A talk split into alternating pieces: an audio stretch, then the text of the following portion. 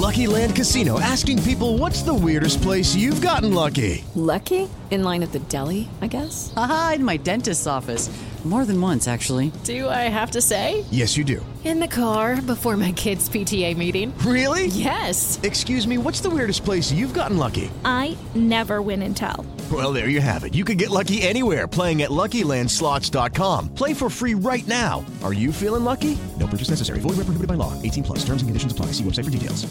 Siete en punto, panorama informativo 88.9, información que sirve.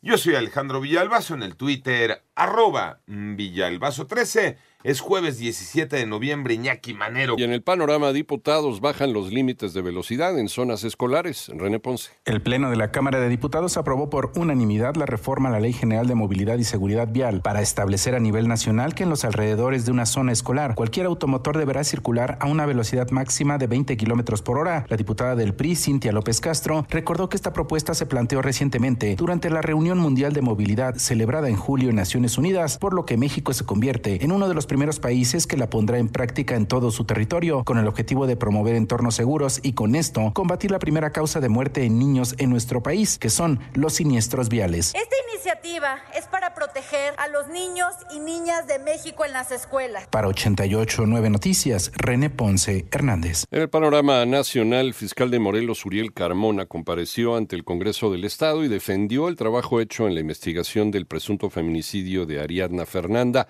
pese a que los resultados de una segunda necropsia arrojarían que murió por un trauma múltiple. Por otro lado, el gobierno federal emitió el decreto con el que se modifica la ley del Seguro Social para establecer la obligación de quienes contraten a personas trabajadoras del hogar a ofrecerles seguridad social. En tanto, el Pleno del Congreso de Nuevo León aprobó iniciar un proceso de juicio político en contra del gobernador del estado, Samuel García, y su secretario de gobierno, Javier Navarro y cinco muertos, dos detenidos. Dejó un enfrentamiento armado entre militares y presuntos sicarios en San José de Gracia, Michoacán.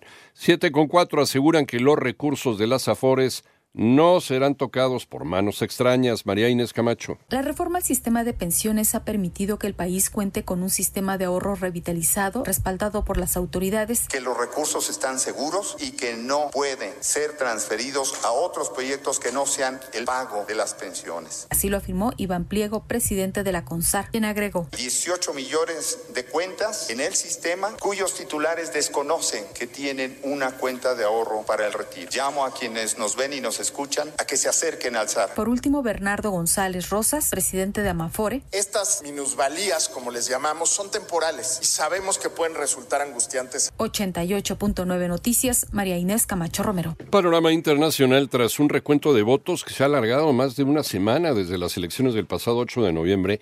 Los republicanos se han hecho con la mayoría en la Cámara de Representantes en los Estados Unidos. Por otro lado, según un informe del ejército de Corea del Sur, Corea del Norte disparó un nuevo misil no identificado rumbo al mar del Este. Autoridades surcoreanas confirmaron que el misil terminó por chocar en el mar sin causar mayores daños. Y hoy, hoy se ha declarado una alerta aérea en toda Ucrania, al tiempo que medios locales informan de explosiones en las regiones de Noprotreprovsk, Poltava, Cherkasky, Sumi y Kharkov.